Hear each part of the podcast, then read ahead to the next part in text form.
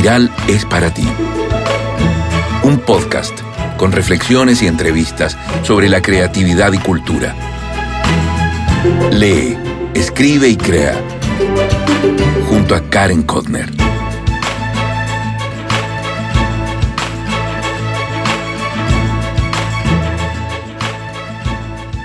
Hola, hola, ¿cómo estás? Grabo este episodio 41, hoy jueves 22 de abril, sintiendo en el aire un poco más el otoño. Hoy sigo explorando la creatividad y por primera vez en el podcast entrevisto a una ilustradora, nada más ni nada menos que a Catalina Bu. Ese es su nombre artístico porque su apellido real es Bustos. Me encantó conversar con ella sobre su arte, es una mujer que transmite una sensibilidad extrema y la, la plasma en sus creaciones. Catalina Bu es joven, sí, para el éxito que ha conquistado. Imagínate que a los 24 años publicó Diario de un Solo por Editorial Catalonia, que se convirtió en un super ventas. Ay, a mí me encantaría dibujar un poquito, aunque sea mínimamente bien, pero me cuesta. La verdad, nunca he podido sentarme y trazar perspectiva. Compartimos con Catalina el gusto por el silencio, la calma.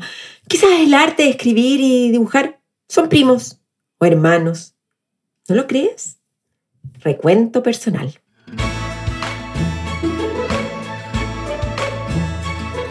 Tengo hartas, hartas novedades.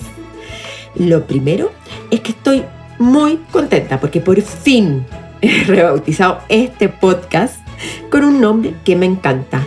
Taratatán. Espiral. Espiral. Siento que comunica la idea de un mundo poroso, donde las ideas y la creatividad están constantemente en movimiento. Creo que esas son las razones principales por lo que lo elegí. Ahora, ni te imaginas lo difícil que ha sido el proceso. Son tantas decisiones que hay que tomar y dejar de lado y uno ignora por completo si serán acertadas. Pero claro, llega un minuto en que hay que lanzarse a la piscina. Piscina. Eh, me puse a escuchar el audiolibro La buena suerte de la escritora española Rosa Montero. Esto fue como sin querer queriendo, porque mientras pintaba los dibujos de Teregot, increíbles, te dejo el dato en la transcripción en mi página web se me ocurrió escuchar el audiolibro y me sucedió lo que es el sueño de todo escritor. Iba imaginando a cada personaje, sus movimientos y sus descripciones. ¿Qué pasó? Ay, bueno, terminé comprando el libro físico. Debo admitir que eso me pasa siempre. Cuando empiezo el audiolibro y me gusta, siento que debo tener el libro en papel. ¿A ti? En otro tema, me pareció que el sistema de enviar el boletín con mis recomendaciones y noticias un día distinto al que lanzo un capítulo del podcast ha sido un acierto. Ahora, igual estos cambios deben sopesarse a largo plazo, pero he recibido varios correos comentando el contenido.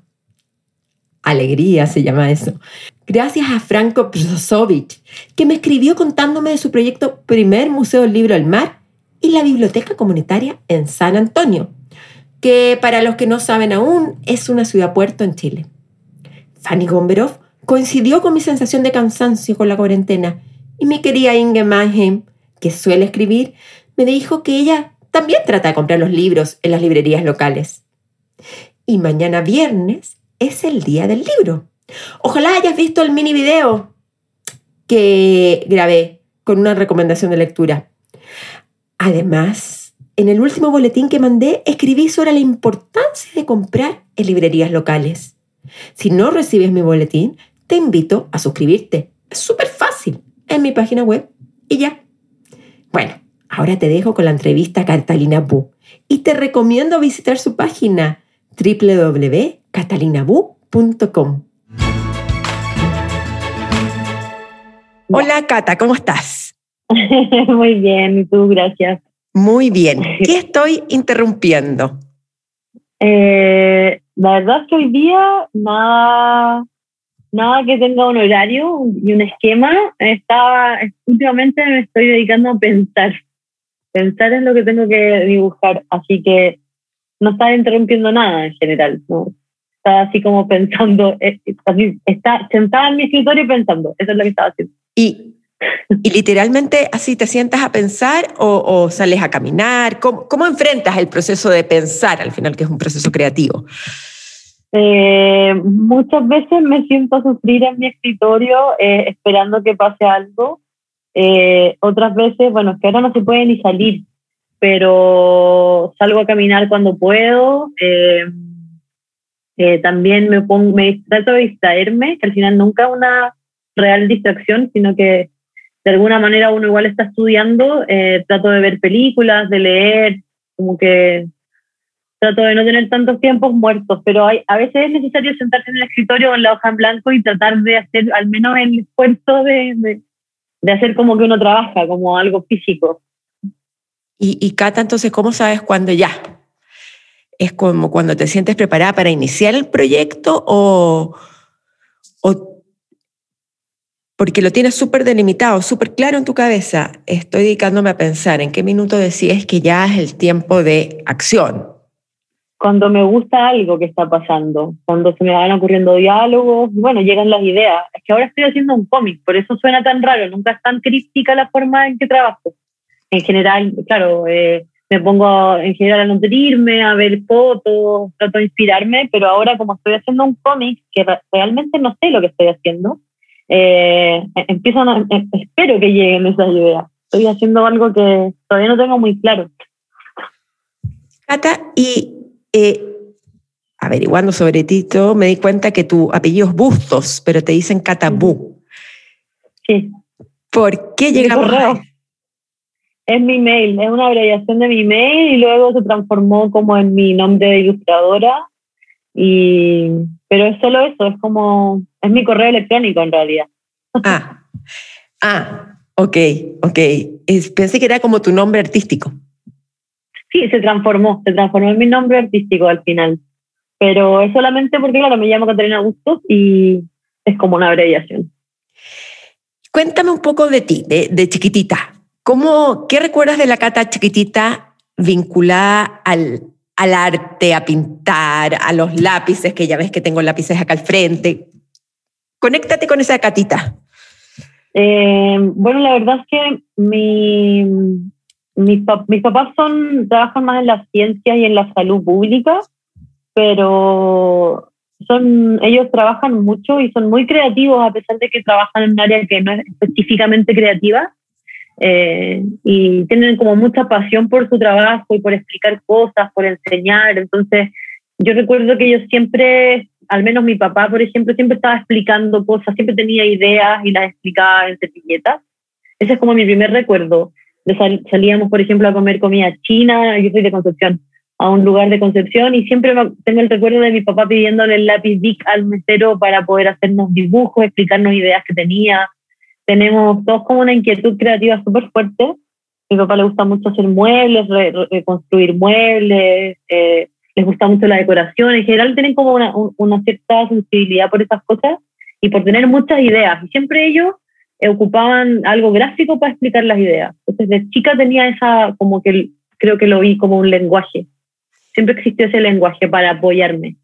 En ese sentido, hay un minuto en que el artista o toma conciencia que es bueno para algo o que le gusta. Por ejemplo, yo entrevisté a, a Paolo Bartolomeoli, que me cuesta, el, acá lo tengo, a Paolo Bartolomeoli, y él siempre recuerda cuando estaba con, no sé si su papá o su abuelo en un teatro, escuchando una música y se quedó literalmente eh, congelado ante la sensación, esta, como esta epifanía de saber que esto es lo que yo quiero hacer. ¿Tú tienes algún momento así o, fue más un proceso? Eh, a mí siempre me gustó dibujar y siempre me gustó crear cosas. Tengo varios recuerdos. Yo me acuerdo que cuando estaba en el colegio me hice muy amiga de las bibliotecarias del colegio y me dejaban usar libremente como su fotocopiadora. Y me acuerdo que ese momento en que yo dibujaba y lograba ver algo impreso, me, me daba mucha satisfacción, como crear cosas, hacer cosas de cero y poder como conmover a las personas. Me acuerdo que yo le hacía en esa época como fanzines y cosas a mi pololo, no sé, para hacerlo reír.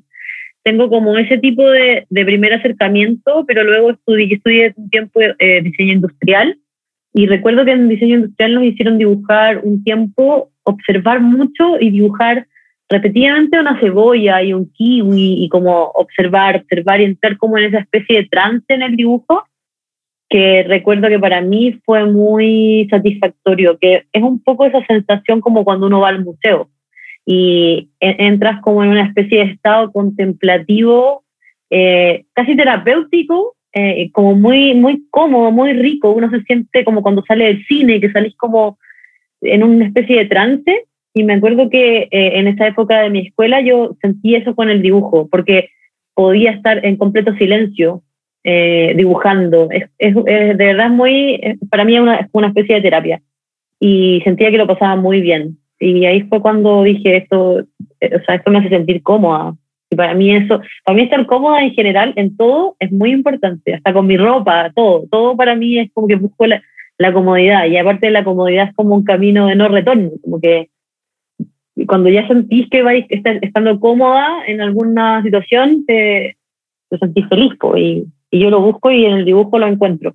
¿Y te sentiste incómoda en tu adolescencia, en los años de crecimiento, o, sientes que eras una persona más o menos adaptada?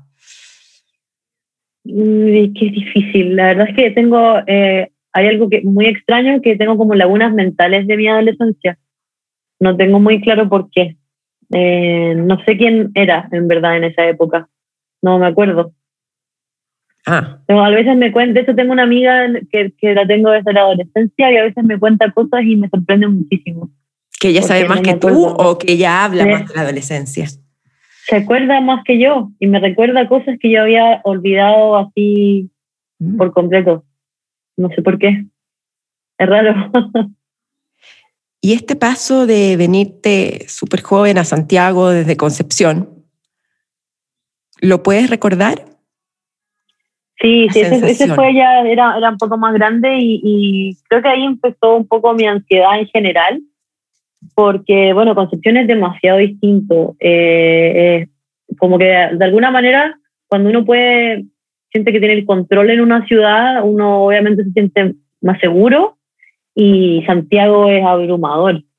Es súper fuerte para alguien que ha vivido toda su vida en regiones venirse solo a Santiago. Eh, para mí fue súper fuerte. Yo creo que ahí me, empiezo a recordar que tengo las primeras crisis de ansiedad, por ejemplo, que yo ahora lo, lo, puedo leer como esto, antes no sabía lo que me pasaba, era un miedo abrumador nomás. Me vine a los 18 años, 19 años y, y la ciudad te, te uf, de una energía muy fuerte esta ciudad. Sobre todo aparte yo vivía en el centro, yo llegué a vivir a, mm, como por Marcoleta, frente, cerca de la Biblioteca Nacional, y ese barrio es muy movido, muy fuerte. Entonces, para mí fue un choque cultural casi muy, muy intenso. Has nombrado dos características de tu persona que te gusta el silencio y que eres una persona ansiosa. Sí. Eh, ¿Cuánto buscas el silencio en tu diario vivir? Lo más que puedo, pero es muy difícil encontrarlo.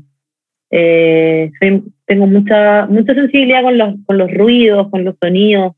Eh, trato igual de hacerme playlists para poder estar en ciertos estados de ánimo. La música influye mucho en mi trabajo y en mí en general. De hecho, cuando necesito relajarme, tengo como esos playlists de spa, así tipo como para meditar. Eh, siento que la música influye mucho en mi cuerpo, incluso. Yo, como cuando uno está somatizando algún estrés, me pasa muchísimo. Eh, la música para mí es, como ese tipo de terapia, lo que más me calma. Sí, me encantaría. De hecho, últimamente he fantaseado con irme a una especie de sacerdocio o algo de silencio. Me encantaría, me da mucha curiosidad. A mí también. Dicen que es una experiencia transformadora, trascendental. Todo lo que quisiéramos, uno cree que es fácil estar en silencio, pero no sé si efectivamente estar muchos días o semanas en silencio, qué es lo que te va sucediendo dentro. O sea, además que cuando uno está en silencio, o sea, yo puedo estar en silencio, pero mi mente es como una radio AM así sonando todo el rato. ¿No te pasa? Es como que uno realmente no, no, solamente está en silencio cuando no habla, sino que la, mente igual no se, no se calla nunca. Pero lo que sí me ayuda mucho son mis velitas con olores. Entonces ah, mezclo, sí, mezclo la música, por ejemplo, en las noches pongo todo súper bajito, pongo música también esta de relajación con alguna vela que no ocupe durante el día y ese cambio eh, sí quiebra un poco, quiebra una ah, Qué buena idea. Sí. Qué buena idea. Cata, y, la ansiedad, ¿cómo vives la ansiedad? ¿Cómo se te manifiesta? Uf, eh, eh, la ansiedad para mí es como, no sé si cachas este recurso tipo en cine, cuando aparece el diablo en, personificado en las películas o, los fantasmas que van tomando como distintas formas, que de repente puede ser eh, alguien que quieres, ¿cachai? Como algo que te gustaba hacer y es difícil de detectar. Es ese recurso como de cine que, que lo, lo, malo se, se, va transformando para que no podáis detectarlo. La ansiedad para mí se es eso, como que a veces se transforma, no sé, en miedo a salir a la calle, porque tengo miedo que tengo miedo a los hombres, por ejemplo, eh, me da miedo a las personas en moto, eh, después me da miedo salir de mi casa, ir a mi taller, que es un lugar completamente seguro porque estoy cómoda acá, entonces como que en la línea también de lo que te digo, como de buscar la comodidad hasta que en qué punto eres adicta a ella, porque eres ansiosa, entonces para mí los lugares seguros son la, la, ansiedad, el miedo, el miedo a estar preocupado y no darte cuenta de repente, no darte cuenta que estáis como agitada por miedo, porque ansiedad, ¿cachai? Se manifiesta de esa manera. Y es súper complicado de, de, poder cacharte, de estar, wow, me está pasando esto, no pasa nada, como volver a bajar. ¿Y tomas medicamentos para esto o no? no? voy a psicoterapia. Ayuda. Y eso me ayuda mucho, pero no, no me quiero medicar por ahora. Estoy tratando de resolverlo sola. Ese además a todo el mundo le está pasando más encima, ¿no? Como el, en la nueva pandemia, tener ansiedad. Sí, pero tú lo tienes mucho más claro cómo lo manifiestas, lo comunicas. Sí, pero lo estoy trabajando hace tiempo igual. En este sentido, tu perrita juega un rol, así lo leí en la página, ¿no? A ver, cuéntanos un poco de ella. Bueno, estoy ahora sacando los papeles para que ella sea oficialmente mi perro de asistencia emocional, pero ella llega en un momento en que yo estoy sola en Santiago y me pasó en esa época que no tenía razones como para levantarme, que igual es como la caricatura de una depresión. Nunca he tenido, pero he tenido periodos depresivos, yo creo que como todo el mundo. Eh, y en este, estos meses que estuve como muy depresiva, eh, que claro, si uno vive sola y además encima es independiente, freelance, a veces que simplemente no tenéis por qué levantarte de la cama. Y eso es súper dañino. Y mi perrita la adoptó en ese momento y claro, tengo que sacarla a hacer pipí, tengo que sacarla a pasear, tengo una razón para salir y, ella llegó en ese momento y, también todavía es terapia para mi perrita. Es maravillosa. ¿Y qué significa sacar este certificado de asistencia emocional? ¿Qué significa? ¿Qué implicancias eh, tiene? eso es para viajar, por ejemplo, con ella o entrar a lugares. Eh, tienen que tener ciertos requisitos, como eh, no es, obviamente no es un, hay varias, es, es como, hay como diversos estatutos, por así decirlo, con los perros. Hay unos que son Obviamente los lazarillos, que son perros muy entrenados para personas con dificultades, con, por ejemplo, con eh, problemas de vista, etc. Eh, y esto es algo eh, como para personas que sufren de ansiedad o que necesitan como un lugar seguro, que tienen problemas como ansiedad social, por ejemplo, y que necesitan estar siempre con su perro y se saca este certificado. Hay unos como de las aerolíneas principalmente, que es para poder viajar con su perro, pero siempre lo sacan los psicólogos, psicólogos o psiquiatras y el perro tiene que cumplir con ciertas condiciones de tamaño y de carácter. Y mi perrita se porta muy bien, es como si fuera entrenada, así que voy a sacar pronto ese certificado. ¿Y cómo se llama? se llama Moño. ¿Y de dónde la, la, adoptaste o la compraste? La adopté, sí, estoy, estoy de acuerdo con la compra de perros en estas épocas. Eh, de hecho, tengo un libro con una amiga que es una guía para perros y y fomenta la adopción. Eh, y en mi perrita la encontré por internet, la estaban dando una adopción eh, y eso, maravilloso tenerla. Qué bueno, qué bueno. Cuéntame, hablemos un poco de del éxito y la juventud, porque tenías 24 años cuando publicaste por Catalonia, por la editorial Catalonia, Diario Un Solo. 24. Sí. ¿Verdad? Qué chica. No, la no me acuerdo. Fue, fue, fue muy estrepitoso, fue, eh, o estuviste muy acelerada. ¿Cómo viviste ese éxito?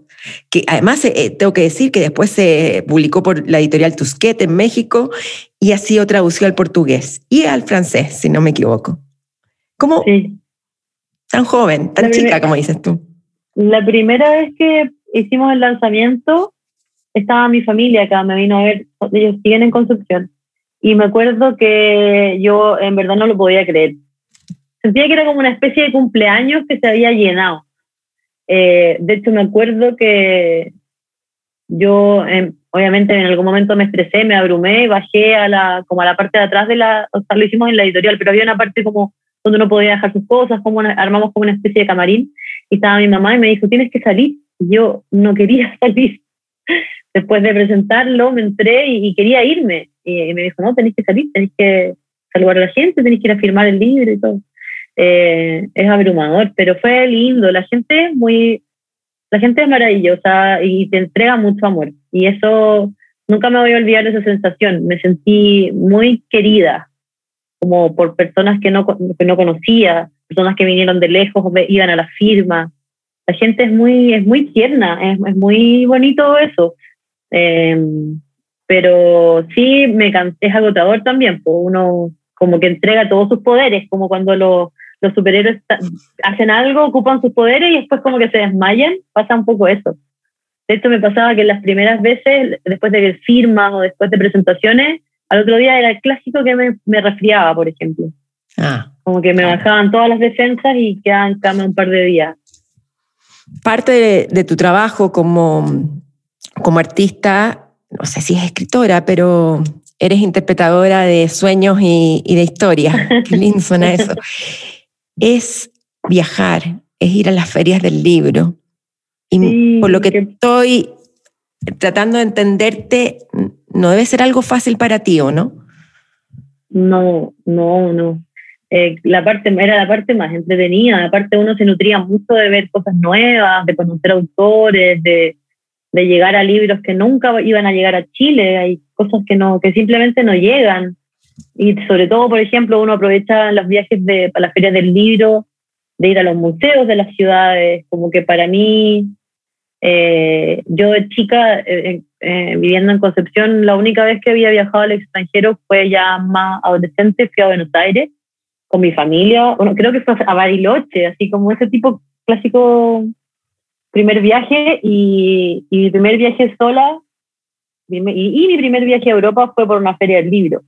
Entonces fue mi posibilidad también de conocer algo que yo siempre había soñado, yo siempre había soñado con viajar, pero esto me, esta, esta pega me dio la, oportunidad de hacerlo y fue maravilloso. Y ahora ya no se puede, pero nada, o sea, sí es triste y uno, uno se queja, pero después se da cuenta que son problemas menores. Trato de estar bien consciente cuando empiezo a quejarme.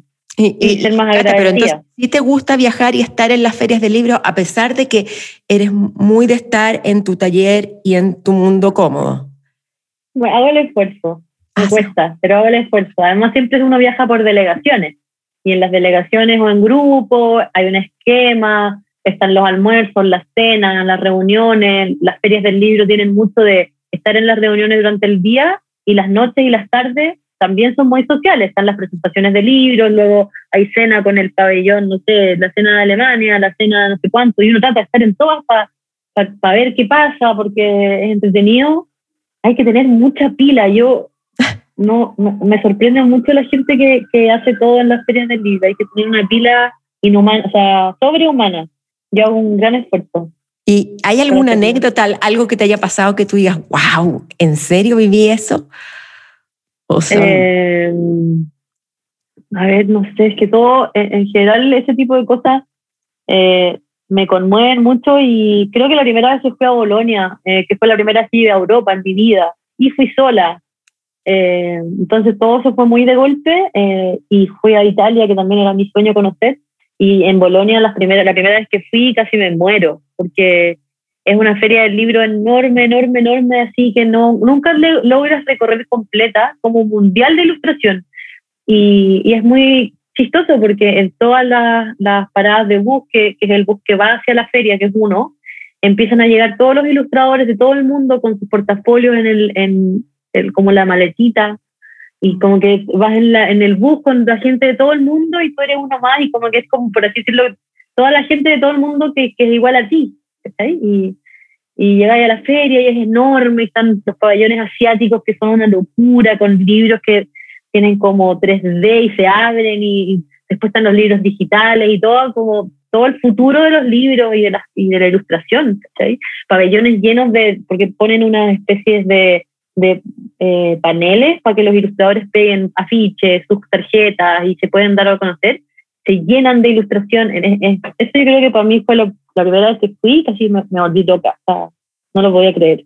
¿Y tú sabes algún otro idioma aparte de español o no? Hablo inglés nomás. Y en estas ferias, no sé, yo nunca he ido a una feria así, la verdad. O sea, he ido a la feria de Santiago, digamos, esa ha sido mi experiencia de feria. ¿Conociste a alguien que, que te abrió una visión nueva o alguien que tú admiras mucho? ¿Tuviste la oportunidad? ¿O conociste a mucha gente interesante y artistas interesantes de la ilustración? Eh, qué difícil pregunta, porque aparte tengo mala memoria. Eh, he, hecho como algunos, eh, he conocido a, editoriales, sobre todo, editoriales que me gustan mucho. Eh, y en ese sentido, la última vez que viajé a una feria, que fue la de Angulem, que siempre digo lo mismo, pero porque es la más reciente, conocí muchas editoriales bonitas, las editoriales independientes, sobre todo el trabajo que hacen, creo que eso es lo que más me ha vuelto loca, pero así como un artista que haya... Es que sabes que mis vínculos en general son muy que tienen que ver con cómo uno se lleva con una persona y no realmente por lo que hace. Me ha pasado mucho que hago amigos en ese tipo de lugares que no, creo que no me interesa el cargo que tengan o lo que hagan. Como que si hay química, me da, me da igual. No, no, sé cómo explicarlo, pero claro, he hecho muy buenos amigos, sobre todo en México, en las ferias del libro, pero siempre desde, desde hacerse amigos como hablando de cosas personales, no, no por trabajo. ¿Hay alguna editorial de estas que estás nombrando que, que deberíamos tener un ojo nosotros acá en Chile? ¿O el público de eh, Latinoamérica que, nos, que también nos escuchan o en España? Siento que he sido muy repetitiva porque siempre nombro la misma, pero es porque tengo casi todo su catálogo, porque está obsesionada con su trabajo y estoy leyendo como tres libros al mismo tiempo de la misma editorial, me he tratado de leer su catálogo, que es Fulgencio Pimentel. Eh, ellos hacen un trabajo precioso con los libros, eh, la elección del papel, lo que uno siente cuando abre los libros de Fulgencio Pimentel es eso que uno, que uno busca en un libro, como eh, el, cada papel es distinto, el, trabajo que se dan para hacer las introducciones, las tapas, eh, la elección de cada material se nota que hay alguien que se toma muy en serio el trabajo de crear este objeto, como que tienen una mezcla muy bonita entre el diseño del objeto y la misma literatura o los cómics, porque tienen un catálogo de narrativa, de poesía y de cómics, que y la elección de sus autores también son muy especiales. Siempre eligen, por a los cómics, como tienen una narrativa muy interesante. Entonces estoy obsesionada con esa editorial. De hecho, en mi escritorio, que es el que se ve atrás, eh, tengo separadas los libros para poder acordarme, los tengo por país, como los chilenos, autores chilenos, eh, latinoamericanos en general, por ejemplo, eh, Estados Unidos, Europa y tal. Y a Fulgencio Pimentel le tengo un espaciado un espacio aparte. ¿Y de dónde son ellos? Son de España, de Logroño. Lo vamos, lo, voy a ver, la voy a ver, porque después de esa tremenda recomendación. Y hablando del, del proceso creativo, porque tú has escrito e ilustrado muchos libros infantiles. Aquí estoy viendo que en Hughes, la guía Solo necesita un perro o muchos de Isabela Díaz Valdés, por Editorial Planeta, Un espacio vacío de Andrés Kalawowski. Entonces, me encantaría que nos, me explicaras, Cata, si, porque, ¿cómo funciona esto? Hay un texto y tú lo ilustras, esa es una forma, y la otra me imagino que tú ilustras un... ¿Cómo es? ¿Cómo es? A ver, cuenta, cuenta. En, el libro de Kalawski es, me pasaron el manuscrito y algunas ideas que él tenía, porque él es muy simpático y muy creativo también, entonces me dio algunas ideas, pero me dan acta libertad en general. Eh, entonces me pasan el manuscrito, yo veo lo que es lindo de dibujar y, he tenido la suerte en esos dos proyectos que no me han corregido tanto, que eso es lo más bacán de todo. Eh, en el de la Isa, eh, que ella es una amiga mía, este proyecto medio que lo, lo habíamos hablado juntas, ella es muy activista de, la adopción, de los perros, del cuidado. Y, también me pasaron algunas ideas para dibujar, pero también me dieron libertad. Eh, hay algunas cosas que ellos sí o sí querían, como ya es un mapa en esta parte, hay algunas premisas, pero, pero pasa mucho que hay cosas que a, veces los autores pueden creer que son lindas o interesantes de dibujar y hay cosas que simplemente no, no, no funcionan. Y lo bacán del dibujo es que a veces eh, puede tener otras segundas lecturas, como que eso es lo que más me gusta de, de, dibujar eh, manuscritos, es que puedo darle otra como más información en el dibujo y así se puede incluso editar el texto. Como que ahí, ahí va, va cambiando, depende del trabajo. Pero se trabaja me gusta con el autor y con la editorial o, realmente tú eres tu planeta propio ahí y, y, tú armas el cuento? No, trabajo solo primero y luego hay correcciones, y, y, pero trato de trabajar con los autores, no con las editoriales. Los editores entran luego, luego, al final, cuando ya hay todo hecho pero prefiero, me gusta trabajar con los autores, porque aparte ellos tienen una sensibilidad distinta o tienen cosas que se imaginan y yo estoy muy dispuesta a escucharlo. Y es bacán trabajar con autores, tienen, no sé, sus ideas, las quiero escuchar en general. En una entrevista en el programa Ojo en Tinta, confesaste que tienes problema con la cromática. Eso fue en el 2018. ¿En qué sentido? ¿Qué significa eso? Eh, significa que los colores son opciones y hay que tomar decisiones. Y yo soy mala para tomar decisiones, la verdad. Eh, me cuesta tomar decisiones, eh, prefiero que, acotarlas. Y en, en muchos sentidos, o sea, desde que, por ejemplo, todos mis calcetines son negros, porque así no se me pierden, así no tengo que elegir. De hecho, la mayoría de mi ropa es negra, porque así solamente puedo elegir formas y no tengo que combinar nada acotar como el, el espectro de decisiones para mí es importante. Eh, y en el dibujo me pasa eso, como que cuando ya tengo que pintar algo, decidirlo, las opciones son infinitas. más encima, sobre todo cuando uno colorea en digital, que con un clic puedes ponerlo, ir cambiando toda la rueda cromática y es infinito. Aparte, el color tiene eh, también un lenguaje, o sea, no es lo mismo dibujar con ciertos colores que con otros eh, lo que uno puede transmitir y expresar con el color, cambia todo el dibujo y es difícil. La verdad es que es como una debilidad que tengo. Eh, me encantaría explorarla más, pero, pero todavía no, no lo logro. ¿Y tienes colores regalones? No, no, es que te juro que lo, ocupo tan poco. El azul me, me, hace sentir bien, por eso el libro ese es azul pero ahora siento que todo lo que dibuje con azul se va a parecer a eso. Hace poco me compré un lápiz que es multicolor, que tiene muchos colores al mismo tiempo, unas minas que vienen como mezcladas, no sé si los conoces, como esas que uno ocupaba cuando era chico. Y esos me gustan porque vienen con la paleta lista y es como dibujar con un solo color, pero al tiro se ve muy, muy diverso. Estoy tratando de ocupar eso para cambiar un poco y no quedarme siempre en el blanco y negro. Y otra cosa que estuve pensando sobre tu trabajo, que tu trabajo por lo general es un trabajo alegre. O sea, por lo general, digamos. Eh, los dibujos te generan sensaciones, eh, hay humor en los dibujos también.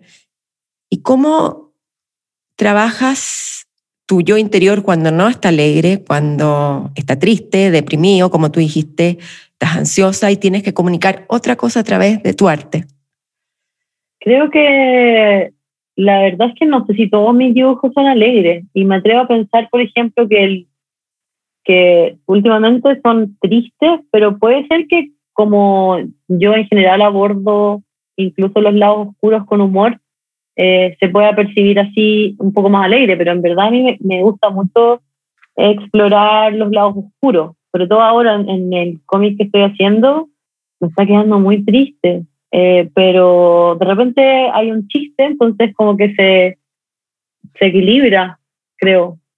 La, la, verdad es que últimamente los dibujos muy alegres eh, no me representan tanto. Y no es porque esté triste, sino porque eh, me, está, me, está trayendo mucho como el suspenso, me atrae mucho el terror, el thriller, como ese tipo de género me está llamando mucho. Me encantaría poder hacer algo así. Y cuando, porque casi tú dijiste la palabra viendo el concepto de tristeza, si alguien estuviera viendo aquí a la Cata y a mí como ella lo, lo expresó. Muy triste, dijiste. ¿Cómo se manifiesta esa tristeza en, en el dibujo? Eh, creo que tal, tal como se manifiesta en mí, que es una especie de lentitud, eh, desmotivación, eh, cuando las cosas pierden sentido, como, bueno, voy a dibujar, pero ¿para qué? ¿Para qué voy a dibujar? ¿Con qué sentido? Y creo que hoy es algo muy global. Yo creo que todos de repente estamos como, ya bueno, ¿cuándo se acaba esto? ¿Y para qué voy a hacer esto? Ay, un poco como obligándote a seguir nomás, porque hay que seguir pero al menos en mi cómic y en mi trabajo últimamente, eh, estar estático, estar tieso, estar eh, como en pana, para mí es la manifestación máxima de la tristeza, como estar inerte. No, no, tengo nada que agregar a ese comentario porque eh, estamos comunicándonos bien, parece. Que la idea, bueno, es tener la fortaleza y salir adelante y pensar que en unos meses más vamos a estar en otro escenario y que por eso seguimos adelante y porque es importante el trabajo. De todas maneras, el trabajo que tú haces es importantísimo e interpreta a muchas personas. Entonces, en ese sentido, me gusta explorar siempre cuando los artistas trabajan con empresas y a la vez trabajan en el ámbito privado, personal,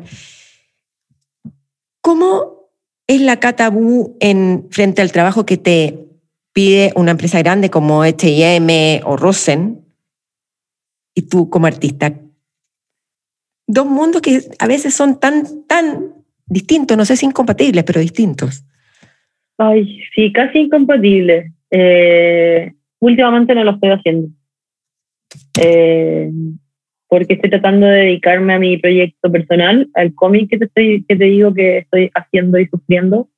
Eh, desde el 2019, cuando las cosas cambiaron mucho en Chile y todos paramos, antes de que paráramos de verdad por la pandemia, creo que todos paramos en el momento a pensar quién, qué estábamos haciendo, a quién le estábamos regalando nuestro tiempo, para qué, Todos nos empezamos a cuestionar cosas y yo igual ya me lo había cuestionado hace tiempo. no me molesta trabajar para empresas, pero muchas veces la razón por la que trabajo para ellas no son razones que a mí me mueven, no son explorar mundos diversos y aparte a mí me gusta mucho experimentar cosas nuevas.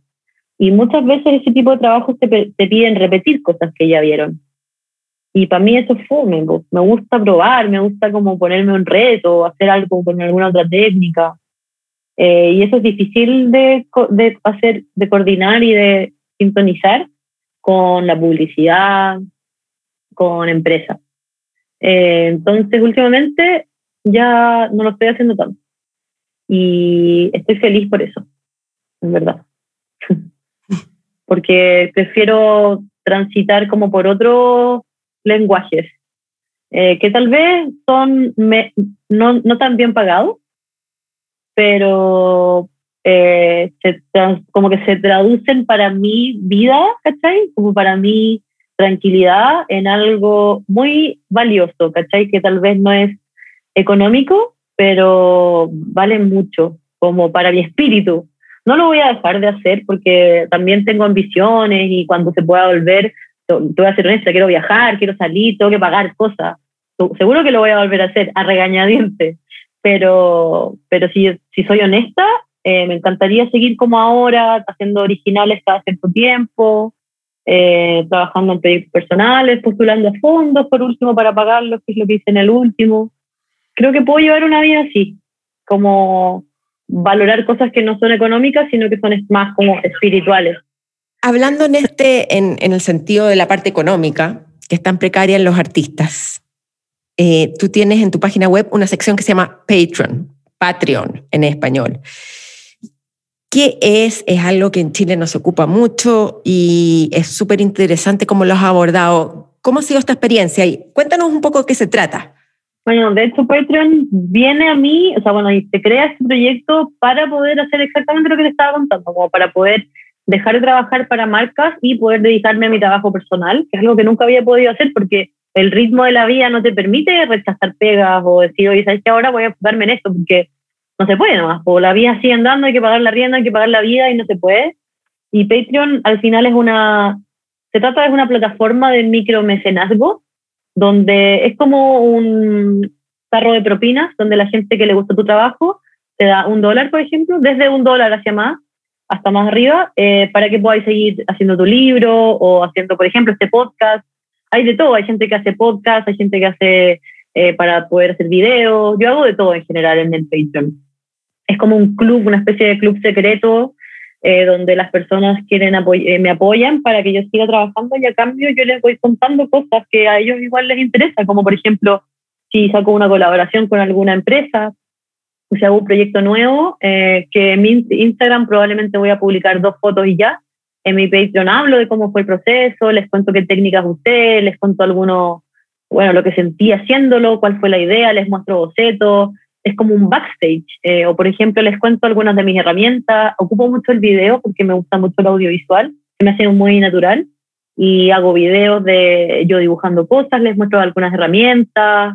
Hago también eh, durante mis, las semanas, grabo cosas, cualquier cosa cotidiana, por ejemplo, que me guste, como si estoy dibujando algo, o si salgo y veo, no sé, una señora con un perro, o si voy a la verdulería y vi unas frutas lindas, las cosas que a mí me parecen bonitas, las grabo con mi teléfono y luego hago videos como películas de cosas así y las voy narrando y a la gente le encanta y, y ha sido muy bonito porque la gente es muy amable y me, me, me vuelve a pasar esto de que las personas son muy cariñosas entonces ha sido bacán. Eh, me encanta Patreon y, ellos son muy amorosos y valoran mucho mi trabajo. Para mí esto es muy reconfortante.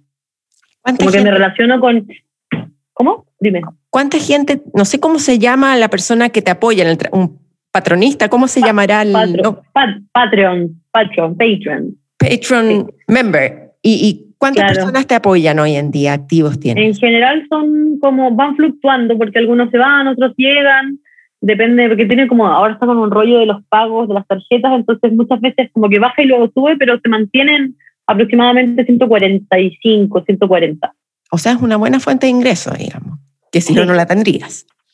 Claro, claro, ¿no? Y también es bonito relacionarme con ellos a través de la pega, como que no es exactamente dar clases, pero, pero ha sido para mí una manera muy bonita de conectar con las personas. No me gusta decir la palabra fan, porque me incomoda como la figura del ídolo y del fan, pero es eso, es como conectar con ellos y, y de una manera más horizontal también, porque hablamos y, y, y nos podemos mandar mensajes, como que les pregunto cosas, ellos pueden opinar, pueden votar en ciertas cosas, es mucho más horizontal. Así que ya saben, eh, yo siempre dejo en la transcripción y voy a dejar todos estos links porque es muy interesante ir a la página de la Cata y, ver esto. Tú trabajas con una agencia chilena que se llama Puentes Agency. Agency, perdón, no agency, qué mal, Karen. Agency. ¿Qué, qué rol juega una agencia literaria? Tampoco eso lo sabe mucha gente. Claro, ellos son, porque los libros, eh, al final, la razón por la que, por ejemplo, los libros, que eso tampoco lo sabe la gente, porque no están en todos lados porque los libros, así como la música, eh, son derechos y son derechos, se venden derechos de difusión y de publicación territoriales. Entonces, por eso mis libros están en Chile y en México, pero no están, por ejemplo, en algunos lugares como Colombia o Ecuador, porque simplemente no los han editado allá y mis agentes se encargan de buscar editoriales, en, sobre todo en las ferias del libro. Ellos son muy ejecutivos y viajan y tienen reuniones y son muy chistoso, bien, me, caen tan bien, me caen muy bien, son las únicas personas con las que trabajo, son mis amigos, al final nos hemos hecho mis amigos, son un apoyo moral increíble, eh, me ayudan un montón, eh, son como mi, mi, mi, backup. Aparte yo trabajé mucho tiempo sola y tener este apoyo ha sido fundamental y ellos también se encargan de, de encontrar editoriales, pues gracias a ella tuve, gracias a ellos tuve la firma y la traducción a Brasil, eh, la francesa y espero que muchas más en el futuro. Has nombrado varias veces, Cata, has nombrado varias veces México. ¿Tienes algún vínculo en especial con México?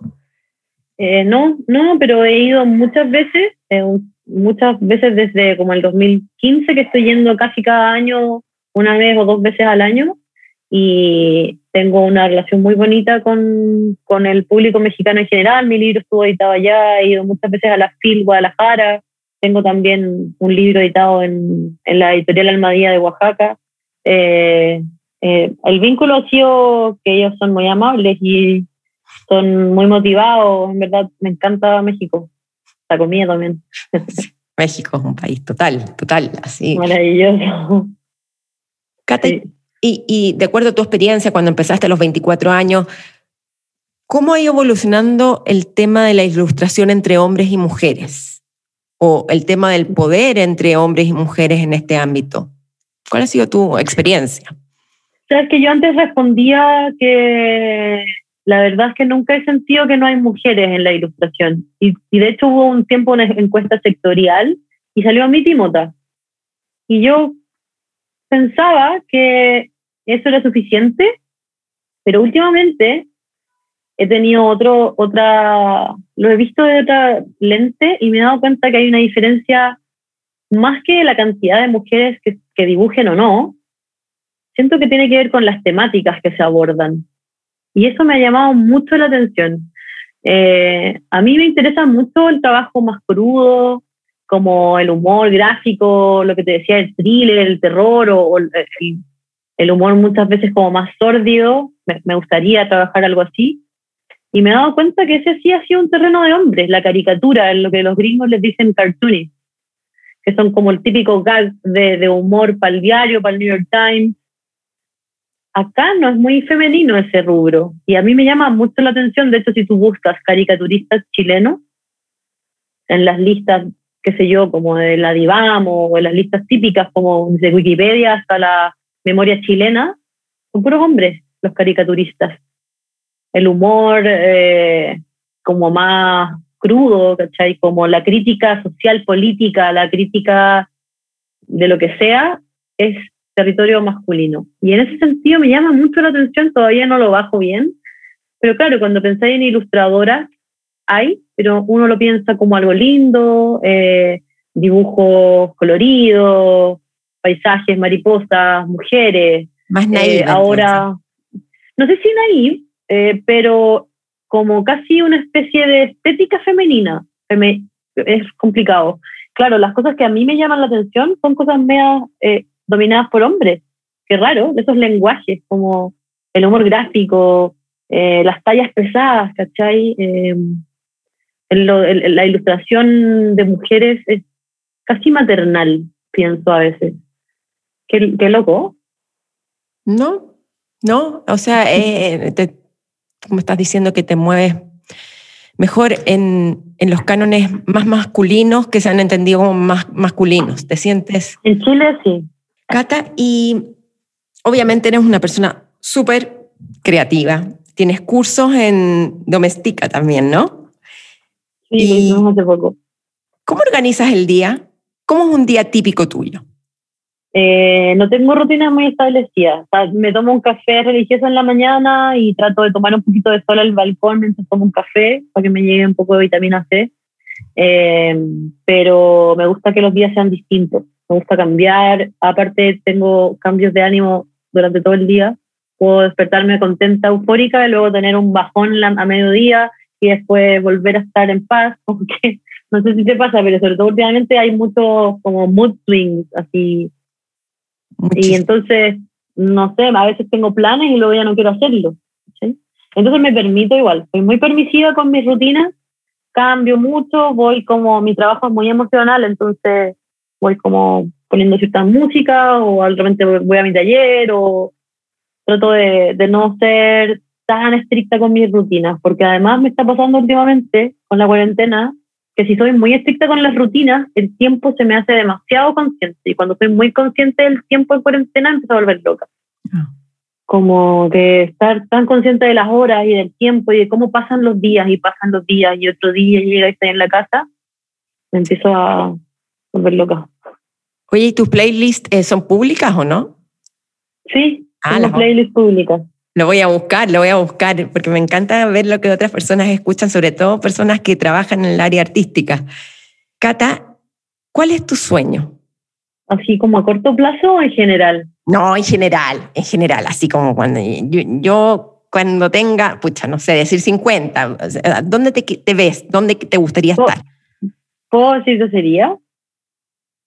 ¡Ah! No, no puedo. Mm, bueno, entonces puedo o